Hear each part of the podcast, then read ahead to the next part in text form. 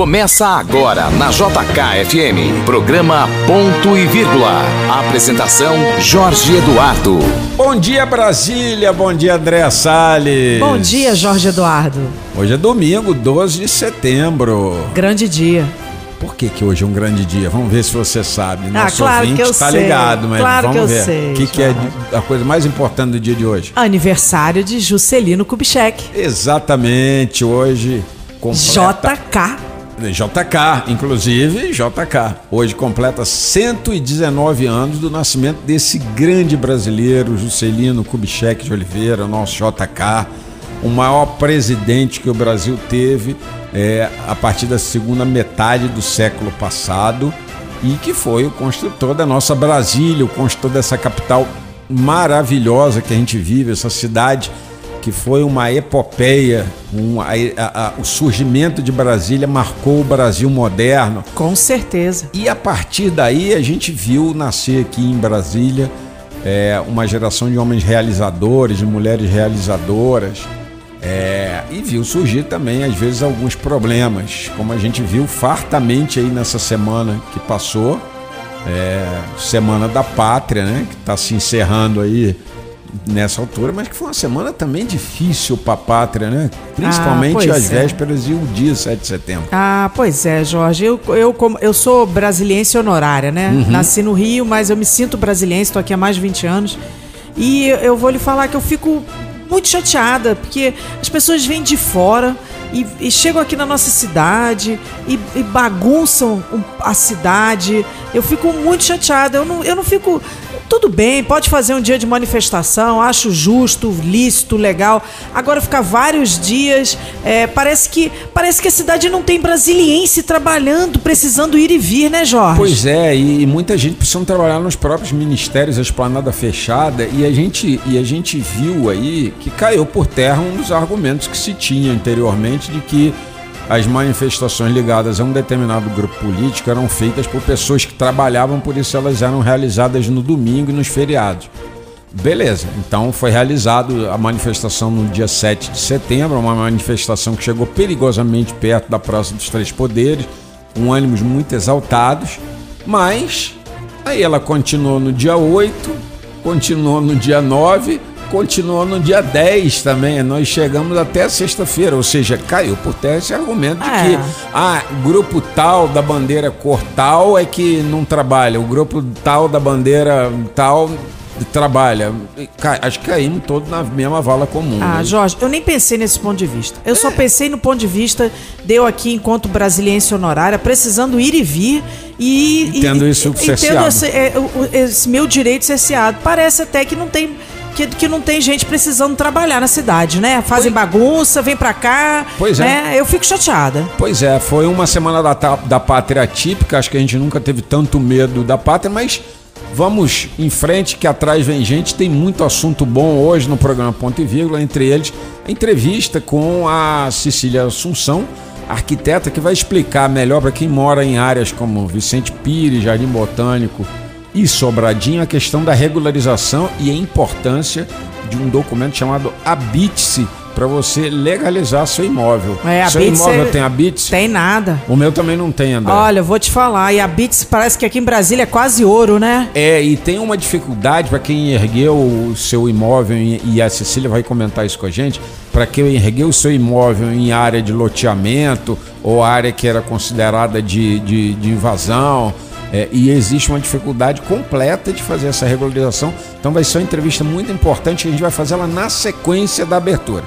Além disso, nós vamos receber hoje dois dos nossos colunistas, o Leandro Mazini, que vai falar logicamente todo esse 7 de setembro, e o Roberto Wagner. Vamos puxar ele para falar de seleção um pouquinho além da rodada do Brasileirão? É, eu quero. Eu quero saber o que, que ele tem a falar aí de seleção. É, foram dois jogos e, uma, e um jogo não realizado contra a Argentina, e a gente aí viu o Brasil chegar invicto, mas Mas cadê? falta futebol. Tá, tá sobrando vitória e faltando futebol. Se continuar assim, vira campeão mundial, né? Mas é, não do jeito que a gente gostaria de ver. Então tá aí, tá apresentado quem vai estar na mesa conosco, quem vai conversar com a gente na manhã desse domingo, tá no ar o meu, o seu, o nosso programa Ponto e Vírgula. Comigo, Jorge Eduardo, e com ela, Andréia Salles. A partir de agora você terá tudo o que precisa saber para ficar bem informado. Na JK, ponto e vírgula. Ponto e vírgula. Ponto e vírgula. Entrevista.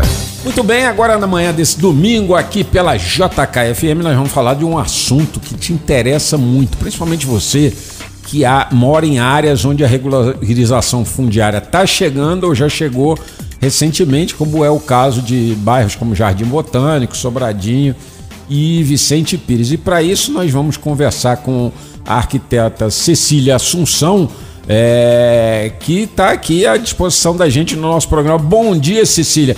Primeira pergunta que eu queria te fazer é sobre essas regiões que a gente citou agora, Jardim Botânico, Sobradinho e Vicente Pires. Como é que está é, é, a situação de regularização fundiária? O que, que o morador dessa área pode começar a pensar e precisa ter na cabeça como urgência? Bom dia, Jorge. Bom dia aos ouvintes todos da Rádio JK. Estou muito feliz de poder participar aqui com vocês.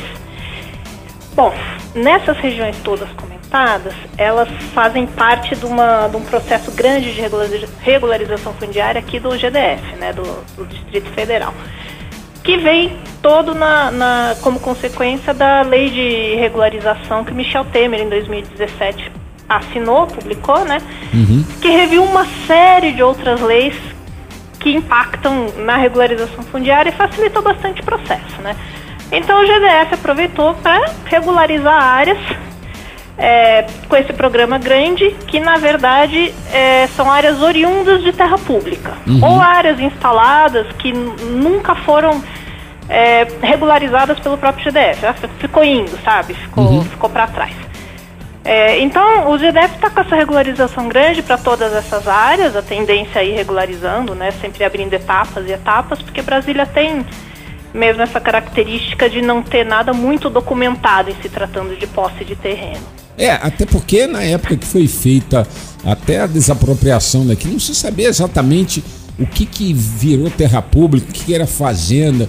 Hoje, por exemplo, existem entroncamentos é, que concentram grande quantidade de moradores. Eu moro num deles, que é um condomínio com 400 é, te, lotes em que você tem parte dos lotes em terra particular, parte dos lotes em terra pública federal e parte dos lotes em terra pública é, do governo do Distrito Federal. Ou seja, você tem três tipos de dono e três tipos de negociação para fazer, não é isso? Exatamente. É uma, é uma, é uma confusão, né, se for parar para pensar quem está de fora. Uhum. E é bastante complicado. Esse processo da regularização fundiária aqui no, no Distrito Federal, ele é foca principalmente na, eh, nas áreas públicas, uhum, né? Uhum. E aqui na região do Jardim Botânico, por exemplo, somando os, os, dois maiores loteamentos, né, condomínios que a gente tem aqui, que são, que acho que estão mais na mídia, dá em torno de 3 mil lotes para regularizar.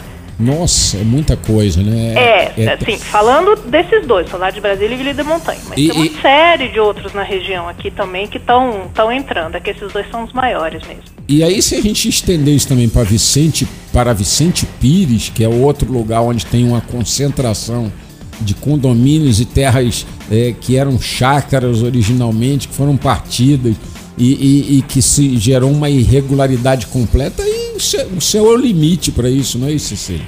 É, o céu é o limite, exatamente.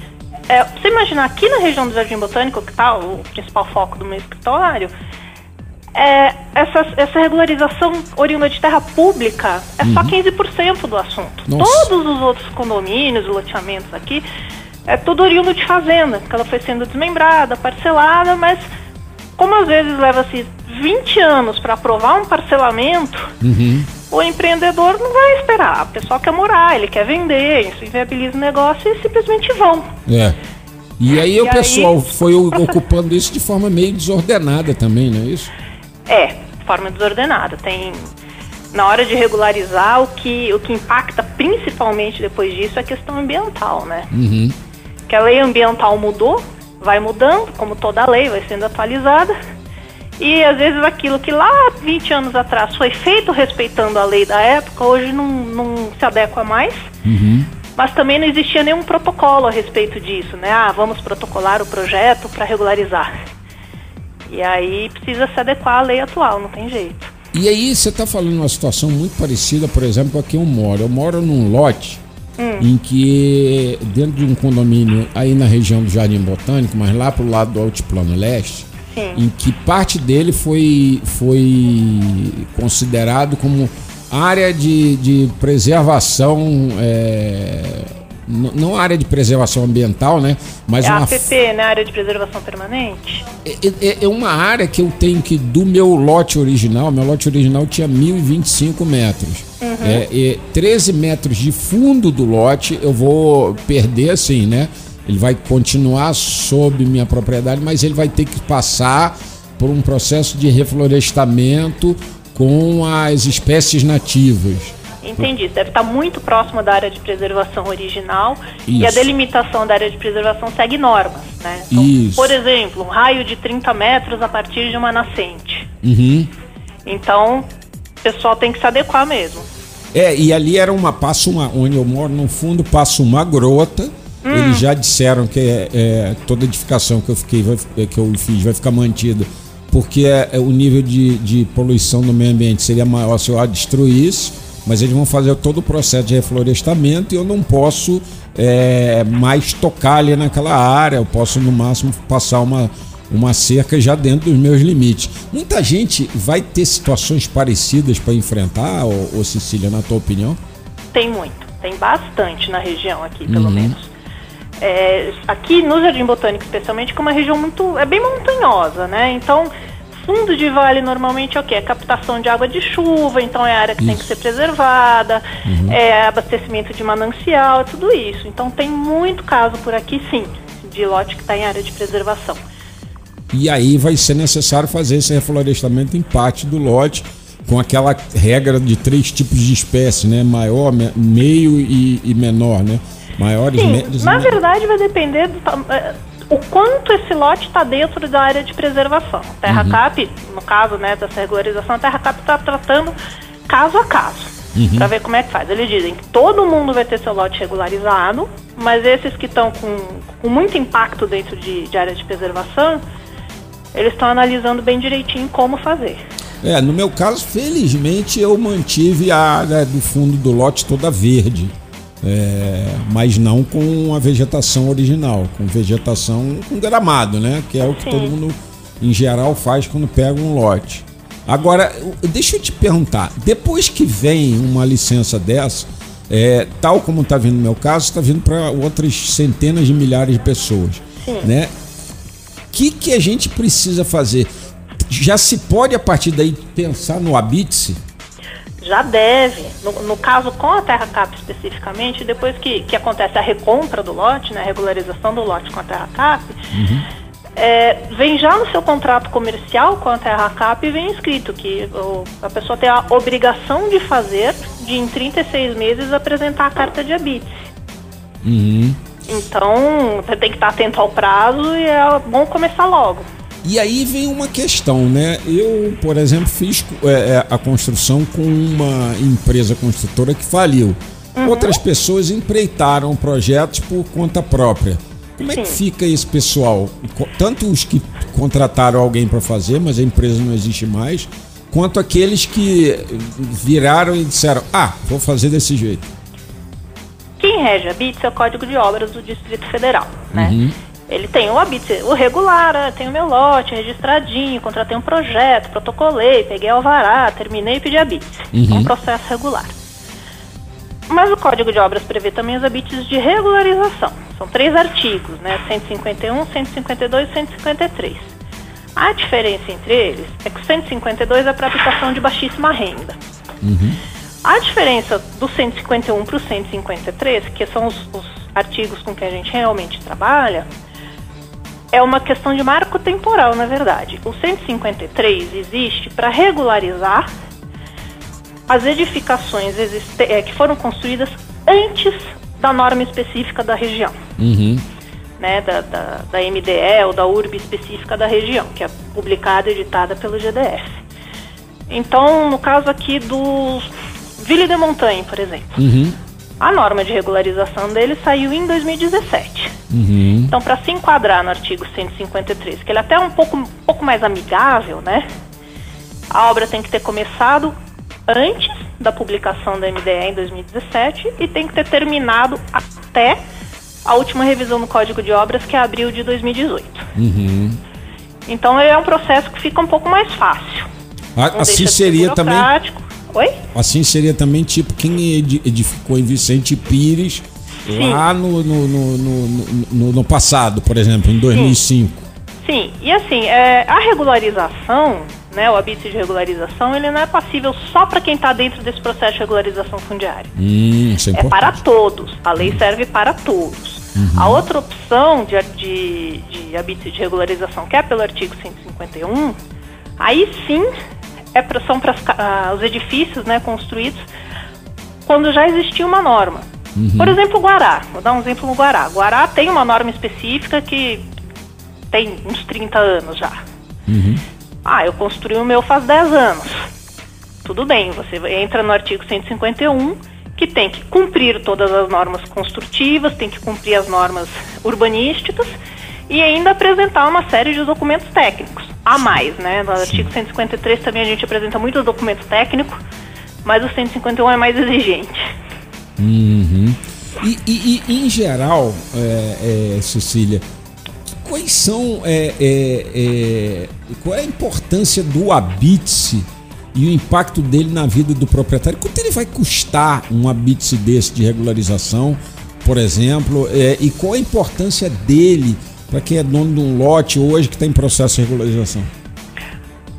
Bom, o habite é uma certidão de nascimento para o seu imóvel, né? Muito Vamos boa a dizer comparação. É, é, ele existe. Hoje quem quem tem tá na regularização fundiária aqui, por exemplo, tem uma escritura, uma matrícula no registro de imóveis que diz que existe um lote. Uhum. Tem que regularizar a edificação, então quando regulariza tem um habite, essa essa matrícula passa a ter um lote com uma benfeitoria. Ela passa a existir juridicamente. Uhum. Né? Ele existe de fato, mas não de direito antes de ter o habite. Uhum. E aí, com isso, você... Bom, primeiro, todos pagamos impostos, né? Isso. direitos e deveres. Tem o dever de pagar imposto, mas tem o direito de cobrar, né? o benefício daquele imposto. É questão de cidadania. Segundo é, você pode vender sua casa financiada, você pode hipotecar sua casa. Você, é, você começa a ter algumas vantagens que você não tinha antes. Sim, é uma segurança jurídica, né? Uhum. Até porque o banco, por exemplo, ele não financia algo que não existe. É, hoje, por exemplo, que todo mundo que mora na, na, na minha área e na minha vizinhança, ali no Altiplano Leste, tem um número de matrícula junto ao GDF, que é o número que vem no carnê do IPTU todo ano, mas não pode financiar nada, apesar de ter esse número de matrícula e, e, enfim.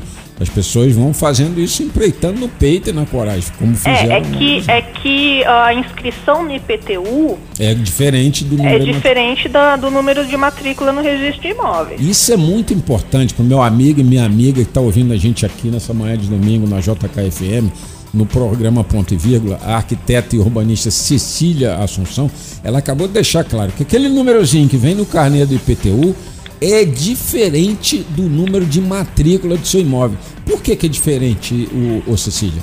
O númerozinho do carnê de IPTU, ele é a matrícula do contribuinte na Secretaria de Fazenda do Distrito Federal. Ele é para cobrar imposto.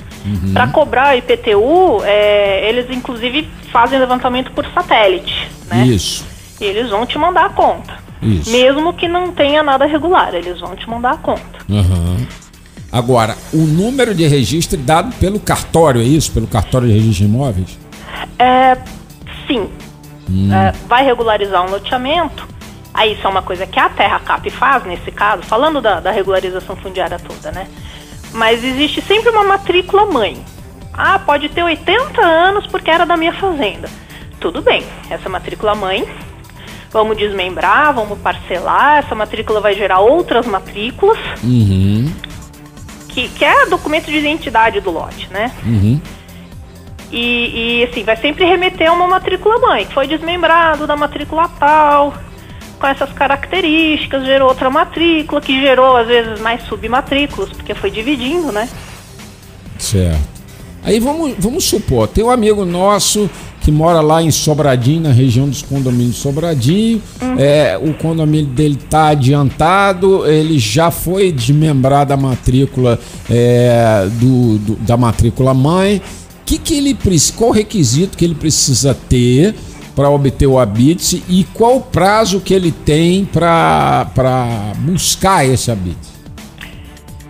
Bom, no caso, para pedir o habite, a primeira coisa que precisa é que já esteja com o lote registrado em nome da pessoa, no Ou- registro de imóveis. Ou seja, desmembrou e registrou já no registro no, Registrou seu lote no endereço condomínio tal do Sobradinho, o quadra tal, lote tal, com área tal, pertencente à pessoa, a fulano de tal.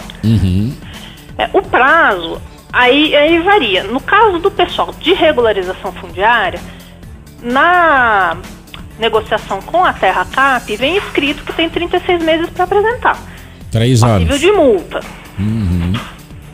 Tem três anos, então você fica atento nesse prazo, meu amigo e minha amiga, porque são três anos para poder é, é, é, obter é, essa regularização plena, não é isso? Esse habite. Sim, e a data, é, ah, a partir de quando? A partir do, do dia que você assinou esse seu compromisso com a Terra Cap. Vem lá, primeira folha do seu compromisso com a Terra Cap, no dia tal, do ano tal, do mês tal, conta a partir desse dia. Com pandemia, alguns, alguns loteamentos conseguiram uma extensão de prazo com a Terra Cap. Eles se uniram, o síndico foi, requisitou e ganhou-se mais 12 meses em média. Que também já está vencendo. É, Mas, mas assim, é, às vezes, ah, regularizou hoje o condomínio aqui no altiplano. Então, a partir de hoje, começa a correr teu prazo. entendi. Quando você assinou. E aí, a partir daí eu tenho três anos. Documento que eh, o, o proprietário do lote precisa para obter esse habite é, daquilo que ele já construiu. Isso. Então, precisa ter, primeiro de tudo, né, o lote em seu nome, registro de imóveis. Aí uma série de documentos que o próprio processo pede, né? Quem, quem cuida desse processo é a Secretaria de Habitação, pela sua Central de Aprovação de Projetos, a CAP. E eles têm um checklist, um resumo muito bem feito do que é a documentação que precisa. Então, é um processo em duas fases, na verdade. Primeiro você aprova o projeto e depois você entrega as vistorias todas de SEB, CAESB e eles encaminham para a vistoria final do DF Legal. Mas primeira fase, para habilitar o projeto, a gente precisa de um projeto arquitetônico, um novo levantamento, né, uma modalidade de projeto que se chama as-built, conforme construído. Então vai minha equipe lá, a gente levanta tudo, remonta tudo, adequa, põe todas as informações que a central de aprovações precisa, são informações é, de acordo com a legislação né, de construção. E elabora uma série de outros documentos. A gente precisa anuência do Comaero, do Comando Aéreo, porque Brasília tem um aeroporto grande, né? Sim. Então precisa. É, declaração de responsabilidade que não ocupa área pública. É, uma série de documentos, requerimentos, taxas pagas. E aí a gente, o projeto feito, assinado, carimbado, bonitinho, a gente entrega para cá, e eles analisam, carimbo que está aprovado. E aí a segunda fase a gente deve as vistorias, né? São aceite da SEB, da CAESB, é, da nova CAP, dependendo do tamanho do lote, por causa de um reservatório de água de chuva, mas é para lotes a partir de 600 metros. Aham. Um croquis topográfico também, tudo isso para poder ir para a vistoria. A própria CAP encaminha direto para o DF Legal. Certidão negativa de débitos também é devida do DF Legal. A DF Legal vai fazer a vistoria, eles vão olhar se aquilo que está em projeto está efetivamente construído. Né? Então eles vão comparar. E aí, estando tudo ok, eles emitem um relatório sem pendências e aí a emissão de carta habite. Ou seja, Parece simples, mas é burocrático. Ou seja, é um processo extremamente complicado. Por exemplo, uma pessoa comum como eu, o Otávio, é, que está aqui na mesa, o Otávio Fernandes, nosso operador aqui, diretor do programa, é, é, é muito difícil para a gente. É, é- é- até porque a gente também tem as burocracias da gente do dia a dia. É indicado contratar, por exemplo, um escritório é, e qual tipo de profissional habilitado pode auxiliar o proprietário nesse processo de obtenção da carta de habite? Olha, arquiteto ou engenheiro. Porque, inclusive, são os profissionais que vão se responsabilizar tecnicamente pelo processo todo. O- mesmo que ele, esse processo tenha sido feito é, por conta própria ou por uma empresa que, por exemplo, já não exista mais. É, Vai precisar de toda forma da documentação técnica assinada por um profissional habilitado, que Nossa. é um engenheiro ou arquiteto. E aí entra um escritório como o teu, né. Cecília? Que podem prestar esse apoio a- a- a- a- ao dono do, do lote na hora dele regularizar a casa que ele construiu aí no terreno. É, exatamente, é o que a gente faz. Tanto que a gente pede uma procuração para os nossos clientes aqui, específica para esse processo, que inclusive para não ter que incomodar com, com assinatura disso, assinatura daquilo, Sim. e entrega uma carta de habite. É, a incomodação que a gente vai ter são duas idas na casa do cliente, para o levantamento e para o engenheiro fazer o laudo de, de estabilidade da construção, que substitui, no caso do artigo 153, que substitui a, a responsabilidade técnica sobre a obra, né?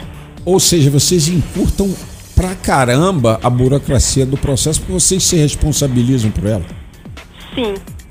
Como é o nome da tua empresa, Cecília? Deixa, deixa eu pedir para Minha você. empresa é Arquitetura de Viver. Arquitetura de viver.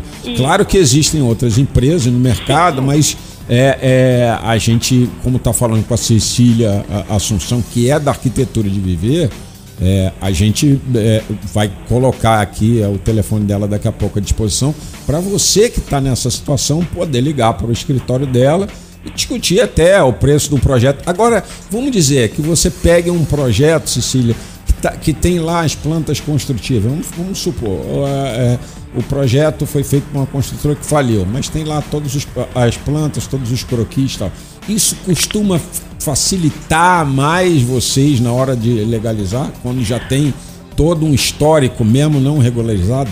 Olha, ajuda um pouco, na verdade, porque como passo eu ou Luiz Eduardo, né, que é o meu sócio engenheiro, um de nós vai se responsabilizar pela edificação, a gente vai, faz o levantamento todo de novo, por mais que diga que a casa foi construída 100% de acordo com o projeto, sempre tem mudança. Né? E é uma responsabilidade grande. A gente responde civil e criminalmente por Nossa. aquilo que a gente afirma, né? É mesmo. Então eu mando a equipe toda, a gente refaz o projeto todo. E se enquadramento no artigo 151, por exemplo, esses projetos anteriores eles são importantes. Porque a arquitetura sempre vai ser na modalidade conforme construída. Então, de toda forma, tem que ser refeita e com nova responsabilidade técnica. É. Mas no artigo 151, os projetos complementares, né, estrutura, hidráulica, elétrica, fundação, eles são exigidos. Então, como esses projetos têm que ter o seu respectivo documento de responsabilidade técnica, né, ou ART ou RRT, é, e esses documentos valem para a vida toda, então é, eles ajudam nesse ponto. Quanto, quanto sai, vamos, vamos ser agora prático, é, quanto sai a regularização de um projeto de uma casa num terreno de 2 mil metros quadrados aí na região do Jardim Botânico? Quanto acaba custando isso? Ou, vamos dizer que a pessoa tem edificado 350 metros quadrados. Para 350 metros quadrados, vai sair em torno de 7.500. Entendi. Não é um preço absurdo, né? A gente vê aí. que- Não, e, e sim, parcelado, inclusive, porque a gente sabe que a pessoa já gastou muito fazendo a recompra do lote, né? E assim, 100% dos clientes têm que fazer algum tipo de adequação, seja para a CAESB, que é a única que realmente pede algum tipo de adequação na sua vistoria, e no geral calçadas também, que é uma das coisas que o DF Legal pede, é a aplicação da NBR 9050, que é para acessibilidade, né? Cadeira de rodas. Que até é importantíssimo, porque, é, é, é, veja, quem constrói uma casa muitas vezes está planejando ficar o resto da vida ali. Então tem que lembrar que vai ficar velho na casa, né? Não vai É, subir casa é um projeto de vida, né? É, casa é um projeto de vida. Cecília, olha só, eu queria te agradecer demais. Vou, vou dar aqui o telefone da Arquitetura de Viver, o escritório é, da Cecília e do Lu- Luiz Eduardo, sócio dela. E É, da Andréia também, é minha nossa outra sócia. Luiz Eduardo, André e. Andréia e Cecília. André e Cecília. Então, Isso. o telefone da Arquitetura de Viver é 3248-2459. 3248 2459. Projetos, né, é, é, Cecília, é, acessíveis e, e importantíssimos para você que tem uma casa que está buscando a regularização, que está buscando. E, o que é fundamental é que casa regularizada costuma valorizar muito, não é isso, Cecília? Sim, a gente tem visto aqui em média uns 10% de valorização, pelo menos. Olha aí. Como o mercado está super aquecido com a pandemia, Sim. acho que isso pode ter valorizado até um pouco mais.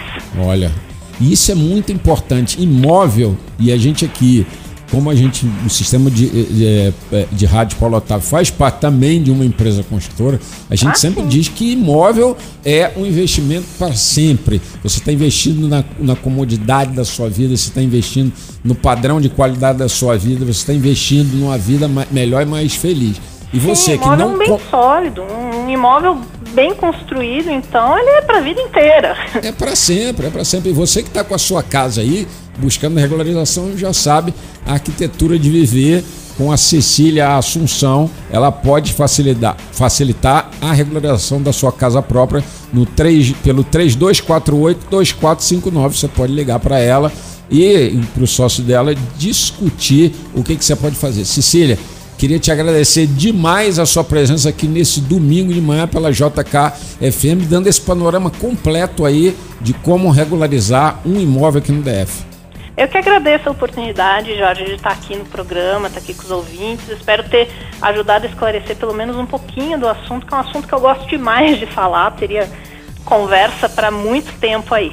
E estou à disposição no que precisarem. Obrigado, essa foi Cecília Assunção aqui no programa Ponto e Vírgula. JK, programa Ponto e Vírgula. Bom, André, nesse domingo você tem um compromisso, né, que a gente falou na abertura do programa, um compromisso especial já marcado, que é a, a celebração dos 40 anos de fundação do Memorial JK, que foi inaugurado em 12 de setembro de 1981. Para mim, o melhor museu de Brasília. Sim, o mais bem cuidado, mais é, com instalações modernas, com tecnologia, e também o, aniversário de 119 anos do nascimento de JK.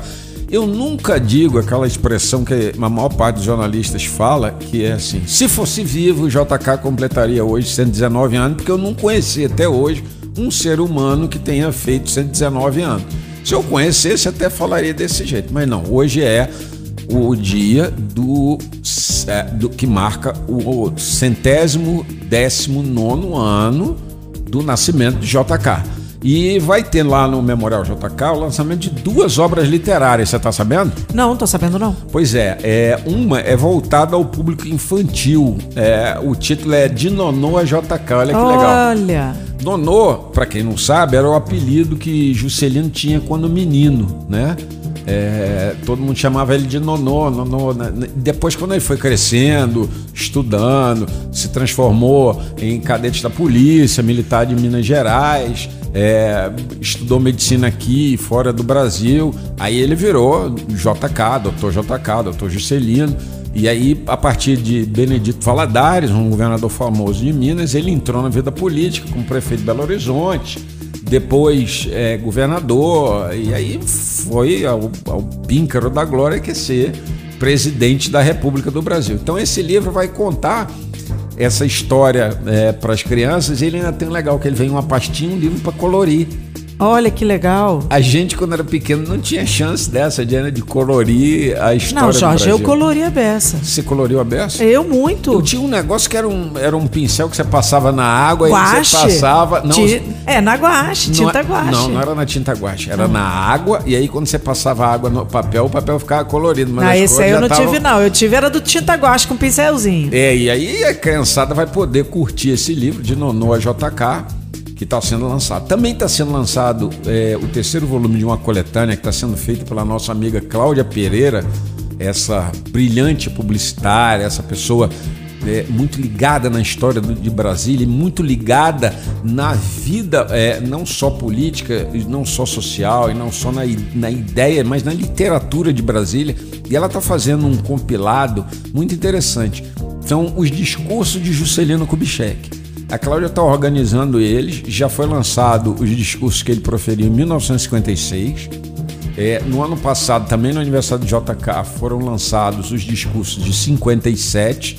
E hoje, nessa solenidade, é, vai ser o livro Memórias do Brasil, Discursos de Juscelino Kubitschek, referentes ao ano de 1958, que é um ano glorioso, o ano da primeira Copa do Mundo, o ano em que Brasília já estava é, é, saindo do papel com mais intensidade, mais força. É, e para esse evento nós vamos ter lá a presença no Memorial JK do governador Ibanez Rocha e do presidente do Senado, o Rodrigo Pacheco, que, como JK, é também mineiro, né? Ou seja, estamos em família, um governador brasiliense e um, e um senador mineiro. Nossa, Jorge, eu gostei muito da história desse livro aí com os discursos. Será que eu consigo ganhar um livro desse? Consegue, consegue. Pedindo lá com carinho a nossa querida presidente do Memorial JK, Ana Cristina Kubitschek, ao vice-presidente do Memorial, o André Otávio Kubitschek, ou ao próprio Paulo Otávio, que também é um dos vice-presidentes memoriais do Memorial tenho certeza que você vai conseguir. É, na, nesse evento agora de manhã, além do lançamento dos livros, tanto o governador quanto o presidente do Senado vão colocar uma coroa de flores, né? Na Câmara Mortuária JK, que é aquele espaço lindíssimo, de muita solenidade, muita Pois é, pompa. pouca gente sabe que a Câmara Mortuária de JK tá ali dentro, né, sim, Jorge? Sim, sim, é no segundo andar do memorial. Acho, o pessoal deve achar que. O, muita gente deve achar que o, que o JK tá no, no cemitério do Campo da Esperança e não tá, né? Tá Não, no memo- não. dentro do memorial. Ele foi enterrado primeiro na época no Rio de Janeiro. E aí a, a viúva, a dona Sara Kubitschek, empreendeu na época uma imensa campanha com apoio de é, autoridades, de jornalistas, é, e que surpreendentemente, é, apesar de toda a inimizade que o governo militar tinha com o JK, conquistou o presidente, o então presidente João Batista de Oliveira Figueiredo, que cedeu o terreno onde está o memorial e autorizou a captação de recursos e a construção do museu onde está lá. Depois fi- fizeram o traslado dos, dos restos mortais dele, é, com todo respeito, com toda a pompa, e aí fiz- foi feito lá. É um projeto é, do Niemeyer todo, né? Por isso o memorial é muito importante para a gente conhecer. E o- o- os restos mortais de JK estão num lugar lindíssimo, num espaço em que é muito intimista. Você já esteve lá, né? Nossa, é um dos. Eu tô te falando, pra mim é o melhor museu de Brasília, sem sombra de dúvida. É, e, e, assim, o, o, o importante da gente é, perceber a importância de JK é que eh, esses dois livros, esse, esse movimento do presidente do Senado e do governador depositando flores para ele, refletem, relembram ao brasileiro um período que é fundamental, foi um período mais fértil da história política do Brasil. É, você teve a trajetória de JK como deputado, como prefeito, como governador, como presidente da República, e teve nele um homem que compreendia a alma brasileira e, e- e- sobretudo, a diversidade do Brasil. JK entendeu isso como poucos. Era um homem que conversava com músicos, era um homem que conversava com políticos, era um homem que conversava com jogadores de futebol, era um homem que dialogava com a imprensa e a imprensa com ele foi de oposição o tempo inteiro. Jorge. Carlos Lacerda, né? Carioca, é, né? é, pois é, Jorge, mas a imprensa é sempre de oposição. É, vou já dizia Miló Fernandes, o resto é armazém de secos e molhados. é, né? pois é, a imprensa é, é isso. E ele encarou uma forte oposição, inclusive, de Lacerda para construir Brasília. E depois os dois, é, quando é, estavam no exílio, já banidos da política pela ditadura militar, é, os dois se uniram, ou seja, as ideias eram mais importantes é, do que a insistência numa ditadura que se sabia muito prejudicial ao Brasil. Os dois opositores se juntaram e era esse diálogo, esse, essa conversa que JK era um entusiasta. Né? Ele soube também respeitar todas as instâncias da República na época, o Congresso, o, o- o Supremo Tribunal Federal e, e honrar as regras democráticas. Né? JK foi um presidente que respeitou a Constituição como nenhum outro. Porque Brasília, né? Era Tava um lá, dispositivo constitucional que É. ninguém respeitava. Ninguém respeitava e JK fez respeitar. E aí eu vou aproveitar, André, essa, essa fala da gente aqui sobre JK, essa lembrança que a gente está fazendo para o nosso ouvinte, para o nosso ouvinte aqui no, no programa Ponto e Vírgula, na manhã desse domingo, e chamar o nosso colunista de política e economia, o Leandro Mazini. Na JK, ponto e vírgula. Ponto e vírgula. Ponto e vírgula. Para entender a notícia.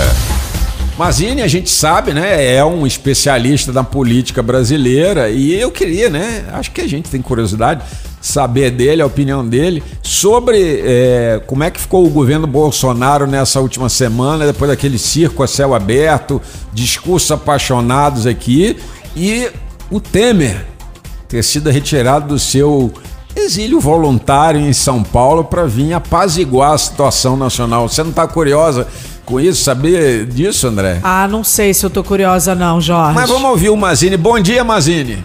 Olá, bom dia, Jorge Eduardo, Andréia, meus amigos da JKFM. Bom dia especial aos ouvintes da rádio no DF em torno.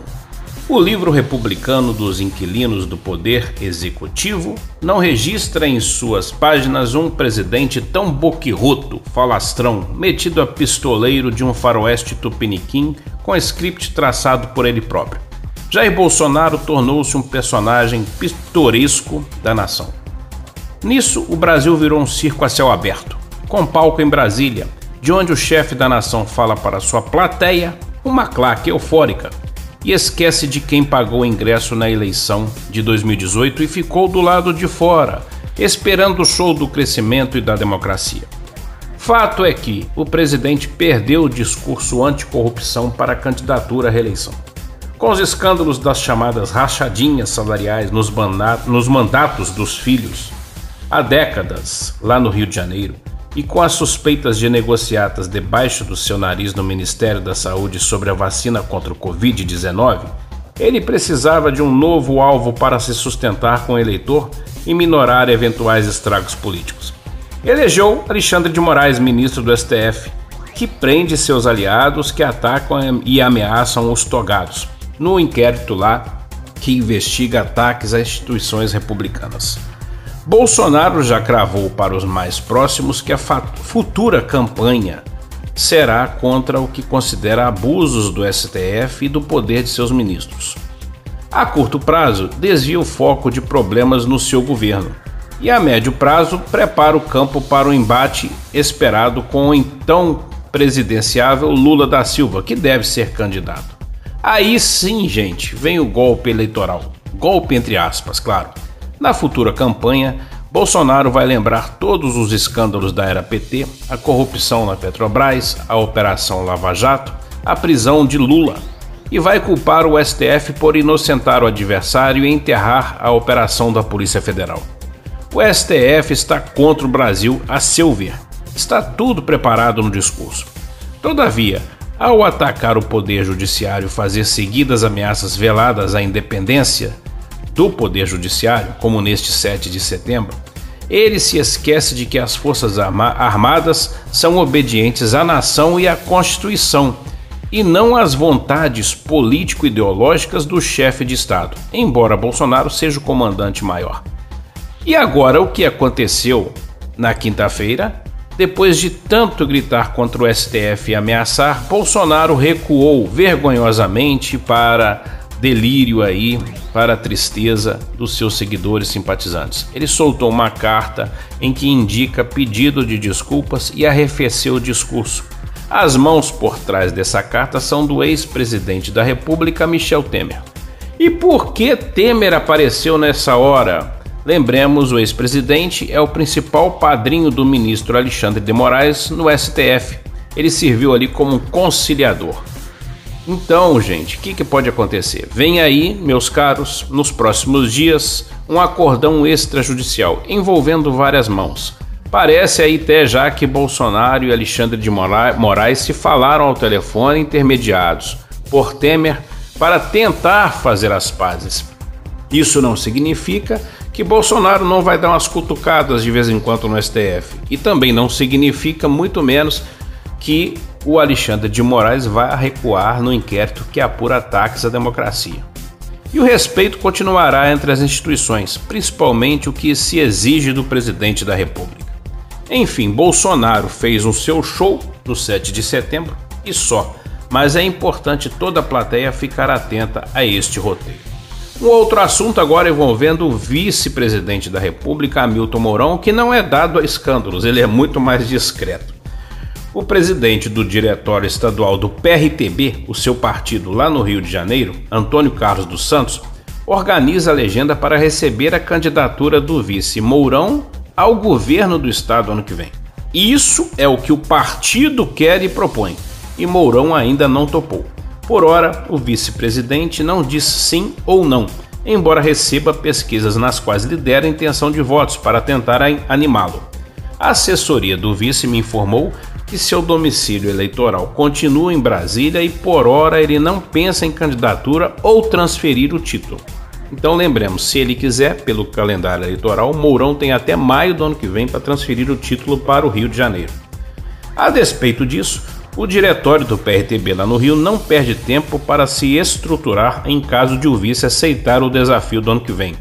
Está reorganizando todos os diretórios municipais onde tem sede na região metropolitana e interior. E segue a novela da vida real. Forte abraço a todos vocês da rádio, aos ouvintes. Até domingo que vem. Eita, Brasilzão, Brasilzão que não acaba mais, né, André? Ave Maria. E agora com essa história de que o nosso vice-presidente é, Hamilton Mourão pode ser governador do Rio, haja Brasil, haja Brasil. Ave Maria. Por falar em haja Brasil, essa semana o Tavinho veio aqui vários dias vestido de amarelo, creio eu, que porque ele estava torcendo pela seleção brasileira e o Brasil colheu duas vitórias e meia, que a gente pode dizer, né? O Brasil na última quinta-feira ganhou do Peru, teve, mas teve aquele jogo encruado, enrolado. Pelo amor de que Deus. Que a gente não sabe dizer se foi ou não foi com a Argentina. Mas isso aí é assunto para o nosso especialista em futebol, o Roberto Wagner. Na JK, ponto e vírgula. Robertinho, você sabe, é colunista aqui do nosso programa Ponto e Vírgula e vai fazer uma análise. Robertinho, fala pra gente o que, que você tá achando Neymar, o Brasil nas eliminatórias, como é que estão as coisas? Bom dia. Muito bom dia, bom dia, bom dia, bom dia Jorge, bom dia Andréia, bom dia meu povo, minha pova, meu galera, minha galera, minha nação, minha galáxia inteira ligada na JKFM neste domingão, início de domingo, né? Com esse calor, essa, esse clima agradabilíssimo que paira sobre Brasília, né? E também sobre a nossa seleção brasileira, por que não? Vou começar falando de seleção brasileira, Jorge, André, amigos ouvintes, porque ninguém para, né? É uma seleção brasileira 100% nas eliminatórias da Copa, só venceu. O jogo que não jogou vai vencer também porque foi WO em cima da Argentina, porque os hermanos correram da raia, essa é a verdade. Embora o futebol seja bem pobrezinho, um futebol bem ruinzinho, bem chatinho, como eu venho dizendo aqui, né? Na última quinta-feira foi 2 a 0 em cima do Peru, até deu uma melhorada. O Tite optou ali por alguns jogadores que notadamente fora de campo se entendem, então dentro de campo teve uma alegriazinha a mais. Eu falo de Neymar, Gabigol, Lucas Paquetá, são jogadores que fora de campo se dão bem e dentro de campo estão levando essa sintonia também. Por isso deu um pouquinho de esperança que a gente pode ter um futebol menos duro, menos tático, menos europeu e muito mais brasileiro, gingado, com alegria, até de certa forma irresponsável. Mas essa é a cara do futebol brasileiro, que dificilmente nós vamos ter com o Tite. Mas não é sobre isso que eu quero falar não. Até porque o Brasil só volta a campo em outubro para jogar contra a Venezuela, o Uruguai, e obviamente vai vencer os dois também, porque não tem time na América do Sul para bater o Brasil. Essa é a verdade. Mas eu quero falar sobre o Neymar. Neymar que se envolveu em mais uma polêmica. Nessa nem tão grave, mas assim, deu o que falar, tem dado o que falar, porque a... os comentaristas da TV Globo, o próprio Galvão Bueno, mas sobretudo Galvão Bueno e Casa Grande, tem criticado muito o Neymar. O Casagrande chegou a dizer que o Neymar está irritado, irritante e, e tem jogado mal. De certa forma, concordo com ele no sentido da bola. É, o Neymar, obviamente, não está nem em sombra do que foi um Neymar em outros tempos atrás, sobretudo porque teve uma pandemia, o futebol parou. Eu acredito que ele perdeu um pouco do, do físico dele tá recuperando. E foi exatamente isso que deixou chateado, né? O Neymar, muitas, muitos memes, muitas brincadeiras dizendo que ele estava gordo, ele entrou ali na brincadeira, mas claramente um pouco irritado com isso, falando que tá no peso dele ideal e tudo mais.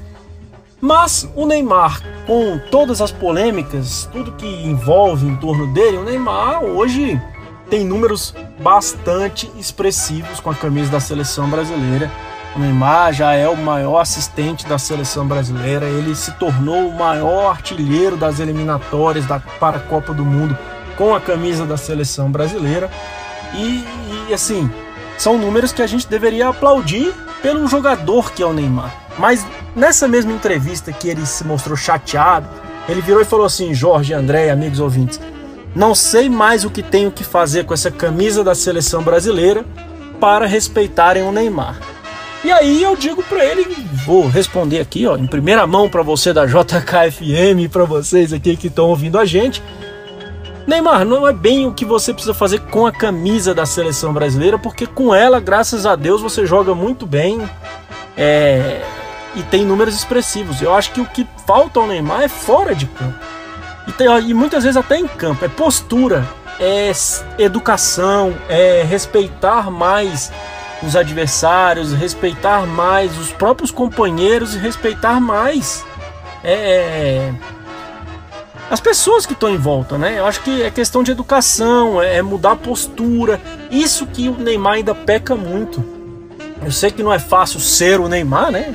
Não é fácil ser eu que tô falando na rádio, você que tá aí do outro lado, mas o Neymar, tudo que se faz é muito grande, mas é, essa arrogância de certa forma, né? O menino que não respeita muito as regras e tudo mais, é isso que ainda afeta muito o Neymar, que não é, vi, não é bem visto lá fora e também por muitos no Brasil. O, o que é diferente, que eu acho que o Casagrande, o Galvão não estão sabendo separar do que o Neymar faz em campo. Dizer que o Neymar tem jogado mal é um exagero. O Neymar é, é claramente o melhor jogador da seleção brasileira. Se ele é individualista em alguns momentos, em outros essa individualidade é o que faz a diferença. Quebra o ritmo de um time travado, um time feio de ver desse do Tite. Essa é a minha opinião. Eu sei que muita gente não gosta do Neymar e, e, e vai criticar até dentro de campo, mas a verdade é que ele joga muita bola.